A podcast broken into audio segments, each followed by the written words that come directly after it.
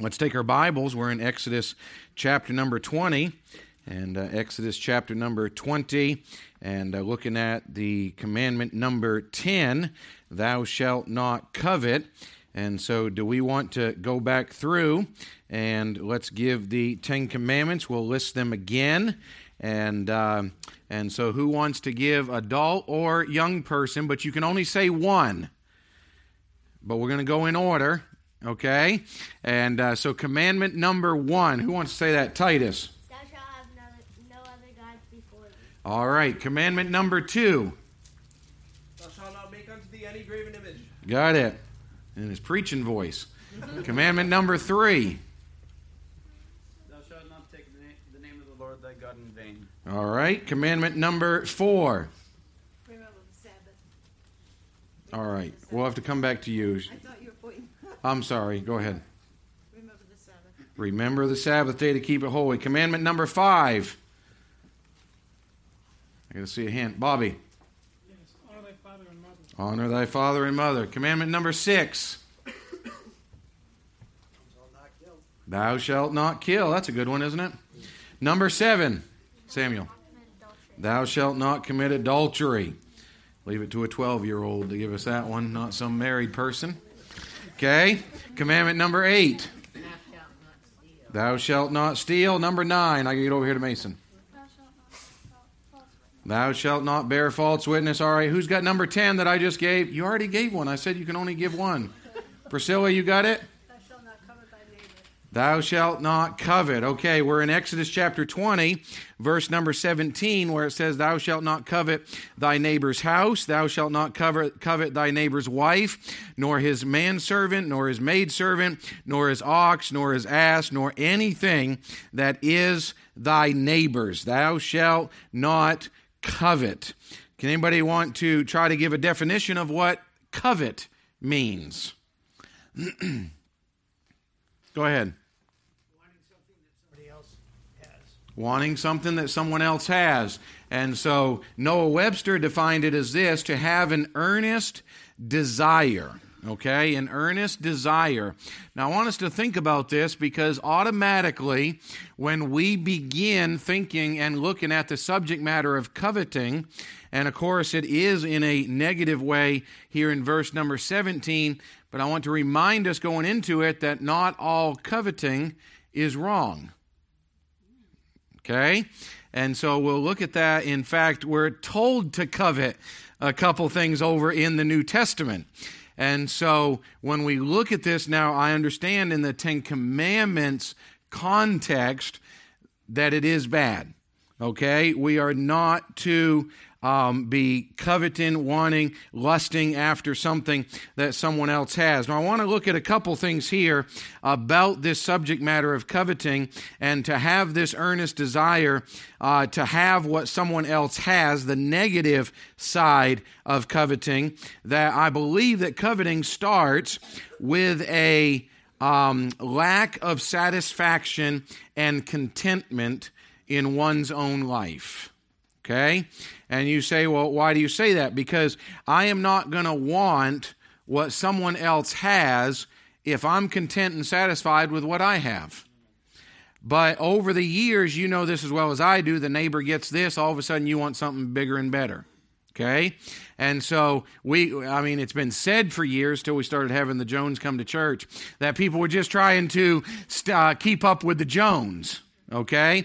That's the old statement as well. They've got this boat, I need a bigger boat. Okay? They got this truck, I need a bigger truck. Nothing wrong getting a bigger truck. I think, listen, if you're going to get a truck, get the biggest one you can. And uh, listen, the least gas mileage and the biggest tires, and you're not worried about that, okay? And so, but, and it just makes people mad going down the road that don't believe you ought to have them. And so, but when you start to covet, you're, you're getting to the point that, listen, this is an internal thing that we are not content and satisfied. Now, we just went through this over in the book of Philippians when the Apostle Paul was saying, and to summarize these few verses, he's learned to be content in whatever state he's in, he's learned how to be abased, he's learned how to abound, he's learned how to be hungry, he's learned how to be full, how to suffer need. He's learned all of these things because he can do all things through Christ, which strengtheneth him. Okay? So I will get this down there, but I believe the cure for covetousness is contentment in Christ. Okay? And so when we begin thinking about covetousness, what God has given as a law here, listen, He covers everything here. He covers thy neighbor's house. How many have looked at someone's house and said, I wish I had their house? Okay? I believe even from context of scripture as you go throughout the even the New Testament on this, I believe there's a level of covetousness that God deals with that it's not just a matter of wanting what someone else has, but it's actually wanting what they have because you don't think they deserve to have it. And so there's an added level of not just the things, but the attitude towards the person that has it. And so it's saying, well, they're unworthy to have that house. So don't covet your, don't desire to be able to t- have your neighbor's house, your neighbor's wife. Now listen, we can go back and I can I can teach again on thou shalt not commit adultery. Guess where it starts? Commandment number 10, right here, coveting your neighbor's wife. You say, Oh no, have you seen my neighbor's wife? okay, now listen, we're not talking about the person that lives next door to you. We said this previously that when you think about neighbor, let's not bear false witness against thy neighbor. Going to the New Testament with the with the account the, the, the lesson on the Good Samaritan, understanding who our neighbor is. It's the people we come in contact with. It's not the people that have the next address on the road. Our neighbor's the person we come in contact with. There ought not to be anyone that you look at and say, I wish I had their house, and they didn't have it. They don't deserve to have that. Or it's not a matter of looking at someone's wife, and I, am I'm going to do real, try real hard not to repreach that message. You ought not to be looking at someone else's spouse saying, I wish I had theirs. Now, it gets real easy to try to compare but all you're seeing is, well, I wish I had, I, I, wish I had that person's spouse. Boy, she would really take care of me and take care of the house. He would really work hard and take care of things and say he loves me and buy me gifts and everything. That's unbiblical. We're not supposed to be coveting our neighbor's wife. And I'll just give the lesson here, too, that it's not for coveting the neighbor's husband either. And saying, I wish I had their spouse. I wish I had. I mean, there's only one Crystal chamber, Chamberlain. I got her, so y'all eat your hearts out, okay? And uh, she's mine. And so nobody else gets her. And so I'm thankful for that. But listen, I've never sat down and said, well, and, and thank God I'm still alive today, but I've never sat down and said, I wish I had that lady for my wife. I'd be dead in the water. Literally. Okay? We ought not to be. You ought not to have eyes for anybody else. You ought to be saying, "Oh, I wish, I wish my husband treated me like, um, like that man treats his his wife." You start that whole comparison. Listen, you're not going to be content and satisfied with who and what God has given to you. So it covers everything here. Okay, that it's it's the house, it's the wife. Listen, and even back at this time, it's the it's the servants that were there at the house. Okay? It's the ox, his lively stock, his ox, his ass. And then he said this, nor anything that is thy neighbor. Well, the Bible didn't specifically say it. It comes under that anything. Okay? Everything is covered under the word anything. You ought not to be looking at anybody else and saying, I want what they have, and to take it away from them. Okay? Thou shalt not covet. You want what they have ought not to be taking place. Here's why I believe coveting is such a big deal throughout the scripture, and it is mentioned. Honestly, I didn't write down how many times coveting and covetousness is mentioned all the way throughout the Bible. Okay? And so here's why I believe it's such a big deal. I believe this, and one writer put it this way, is it nourishes the seeds of envy, jealousy, malice, then anger and wrath towards a neighbor. Once we start coveting, I want what they have. Well, then all of a sudden we get into jealousy. All of a sudden we get into envy. And then all of a sudden we start getting angry. Why would we get angry? Oh, well, they don't deserve to have that. They ain't worked a day in their life for that.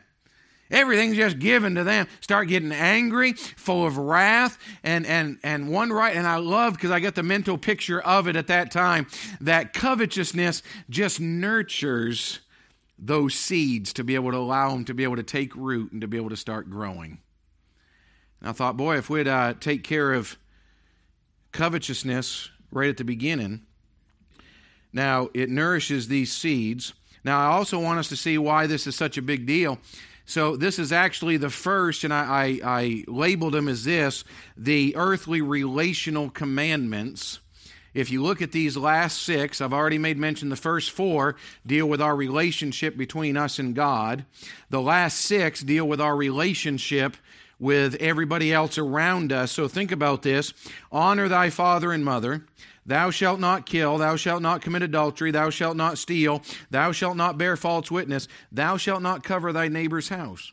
If you look at the previous five, starting with five through nine, they are actually outward actions that can be shown that you're fulfilling or not fulfilling uh, these commandments. It's an outward action, thou shalt not kill. It's an outward action to know that you killed. But when you get to commandment number 10, thou shalt not covet, listen, that's not necessarily an outward sin that everybody's going to be able to see, but it is a sin that can just have its seed right here in the heart. And eventually, that seed is going to grow into an outward action. And I believe this listen, where does adultery get its start? In the heart, thou shalt not covet thy neighbor's wife. Okay? What about thou shalt not bear false witness?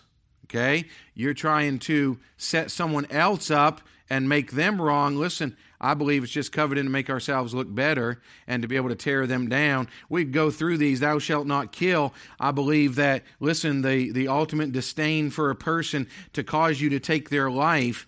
But I want you to see the importance of this. Not only is it just a, a heart sin, not only is it nourishing the seeds of envy, but I want you to see this. The Apostle Paul said this over in Romans chapter number 7 how important this is because it is a heart sin. Paul said in Romans chapter number 7, and look what he said in uh, verse number 6. I'll start there. He says, But now we are delivered from the law, that being dead wherein we were held, we should, that we should serve in newness of spirit, not in the oldness of the letter. What shall we say then? Is the law sin? God forbid. Nay, I had not known sin but by the law. Look at this. For I had not known lust, except the law had said, Thou shalt not covet. Romans 7 7. Paul saying, listen, it was by the law that he realized about the lust that was in his life. If the law had not said, Thou shalt not covet, he said, That's where I learned about lust was the law saying, Thou shalt not do this. So, as we understand this and understand that it is a heart condition and it is a lack of satisfaction and contentment with what God has given to us, as we trace this throughout the New Testament, I want you to see, and there are several that I'll give to us here, the warnings against covetousness. Do you know what the definition of covetousness is?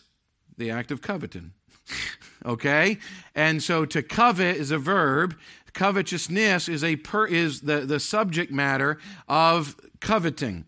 And so when we look at this, thou shalt not, it's not saying it's okay to do it part of the time. It's not okay at all to have this attitude. Now, let me give us a few statements and verses that come through the New Testament to be able to look at. Let's start in Ephesians chapter 5. Ephesians chapter number 5. And I'm going to be on page 1657 because I'm going to be moving through a few, so I'll give you some page numbers. 1657. Ephesians chapter number 5.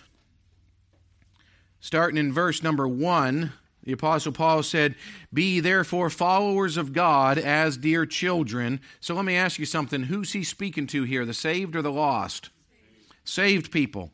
Verse number two, and walk in love, as Christ also hath loved us, and hath given himself for us an offering and a sacrifice to God for a sweet smell and savor.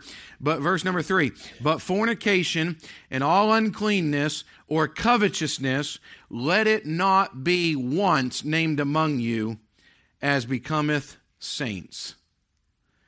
Oh, just a little bit. No, not even once should it be named among you. Well, you mean I need to I need to pay attention to that? We sure do, don't we? Because listen, that little seed of covetousness, and, and here's here's where you got to watch out for it. You hear someone else get something. What's the first thought that comes into your mind? Well, why'd they get that? They don't deserve that. Better be careful. That little seed of covetousness there. It ought not once to be named among us. Okay, here's the warnings throughout the scripture.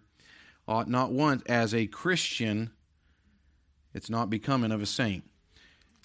A couple passages over, Colossians chapter number 3. Colossians chapter 3, just a few pages, page 1671. We're going to be coming back to this passage here in just a couple minutes. Starting in verse number 3, Colossians 3 says, For ye are dead, and your life is hid with Christ in God. When Christ, who is our life, shall appear, then shall ye also appear with him in glory. Verse number 5 Mortify therefore your members which are upon the earth fornication, uncleanness, inordinate affection, evil concupiscence, and covetousness. Now look at this phrase covetousness, which is idolatry. Now, you talk about a warning. Well, how can covetousness be idolatry? It's because we are wanting something and we just placed that thing that or that person that we desire even above God.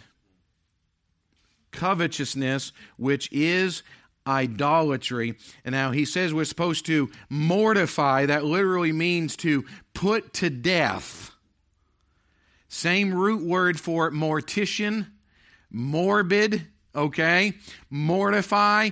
It actually means to put to death, literally by deploying of power.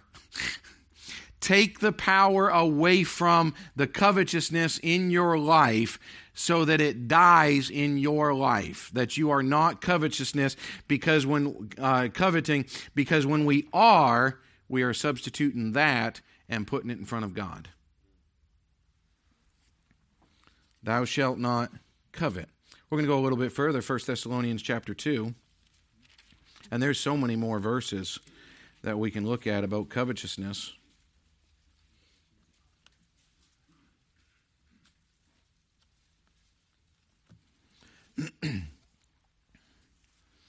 Paul's talking about how he came in to be able to preach the gospel, okay? But verse number 4 says this I'm on page 1675, page 4. Excuse me, verse 4. But as we were allowed of God to be put in trust with the gospel, even so we speak, not as pleasing men, but God, which trieth the hearts. For neither at any time used we flattering words, as ye know, nor a cloak of covetousness.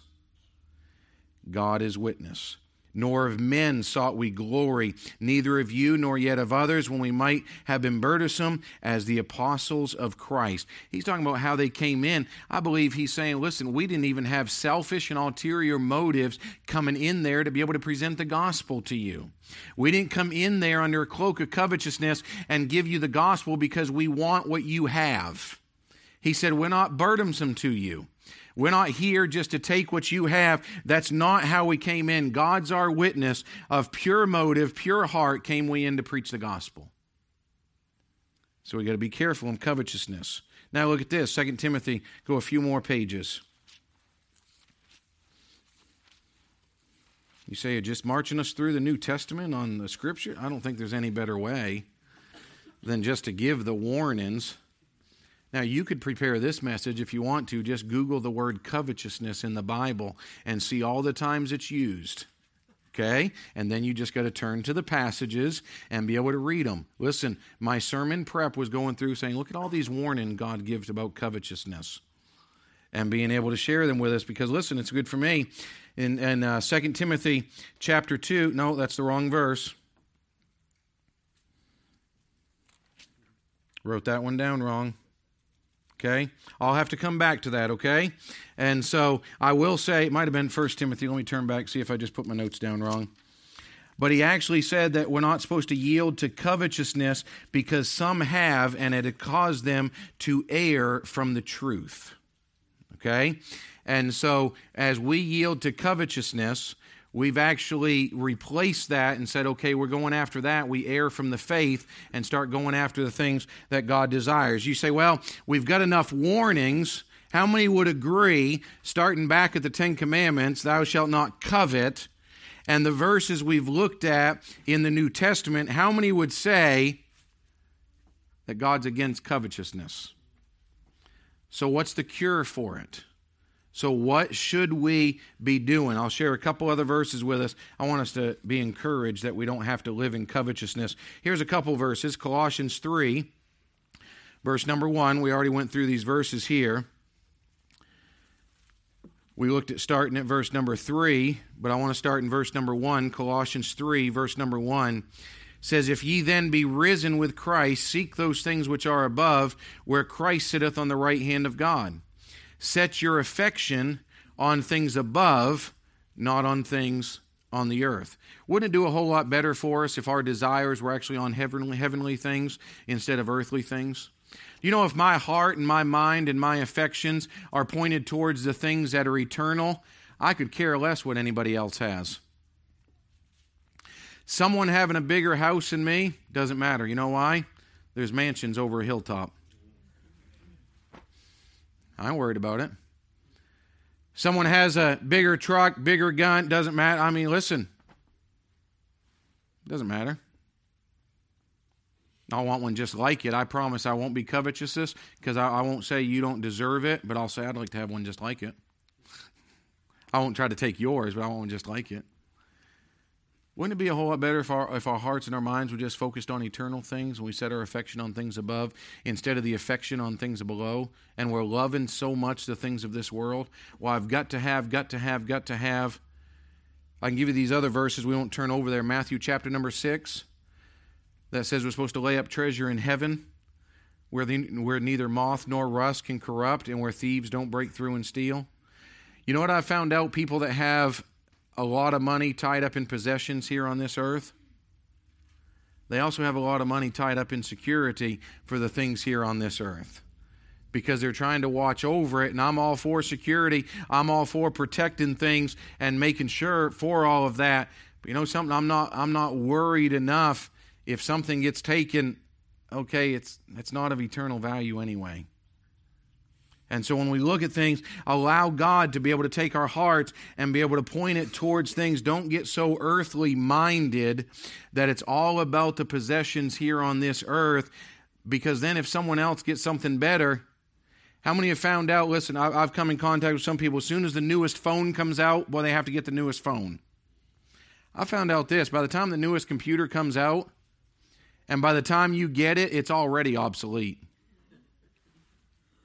you're not going to be able to keep up with it. And it, it, it's just you're continually chasing something that there's never going to be complete satisfaction and complete contentment with any earthly possessions. And so, why allow the seeds of covetousness to be able to settle into our hearts and we just nurture them?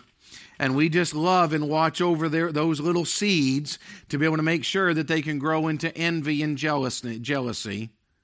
No set our affection on things above. I want you to see this. Turn over to Hebrews with me. Of course, now I'm doubting my notes I put down on my references. I should have turned over here first.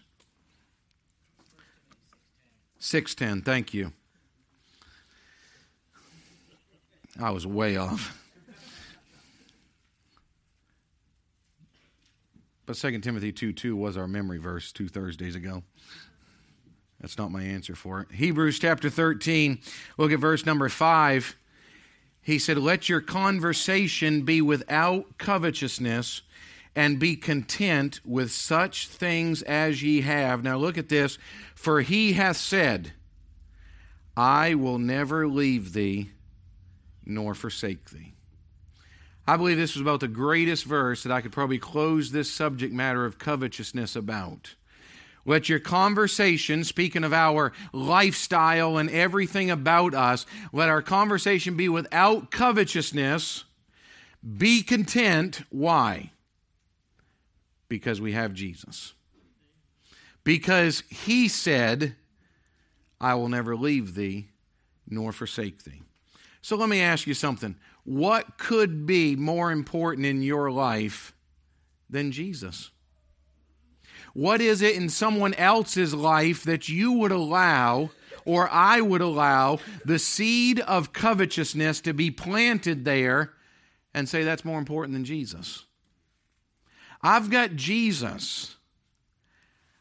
I don't need the earthly possessions that anybody else has, and it's not worth moving Jesus off the throne of my heart because I want something earthly. It's not worth it. Let your conversation be without covetousness and be content with such things as ye have, for he hath said, I will never leave thee nor forsake thee. I believe at the root of the entire thing when it comes to, comes to covetousness is it is the lack of satisfaction and contentment in Christ. If we would realize and understand we have Jesus. So, why would you need someone else's wife? Why would you need someone else's house? Why would you need someone else's servants or even employees nowadays? Why would you need someone else's livestock? I've got Jesus. Now, I'm going to keep working for those things. You want more livestock on your farm? Go to work and don't try to steal them from your neighbor. But this seed that plants in the heart, and kicking Christ off the throne of our heart. Listen, Jesus has said, I'll never leave thee nor forsake thee. So there's nothing in this earthly realm that I ought to be going after besides Jesus. You say, What's the cure for covetousness? Jesus. Be content. We have Jesus. Now, does that mean, oh, I shouldn't have any earthly possessions? No, if you got a house, praise the Lord for it. If you got a place to lay your head, praise the Lord for it. Hey, you say, well, it's not, I, w- I wish I had so and so's house. That's coveting. Well, I wish I had that. No, that's, that's, be content. He even said that we ought to be content with food and raiment. Got clothes on, food in our belly. Let's thank God and be content. Because anything other than that, we got Jesus, don't we? Jesus didn't have a house. He even said, I have no place, the Son of Man has no place to lay his head. And here we are, not content with a, with a roof over our head, a bed to be able to sleep in. We want everything everybody else has. And then we say, well, they don't deserve to have it. I'm doing better than they are. I deserve it. And I thought, Lord, if you'd help us to be satisfied with Jesus, thou shalt not covet.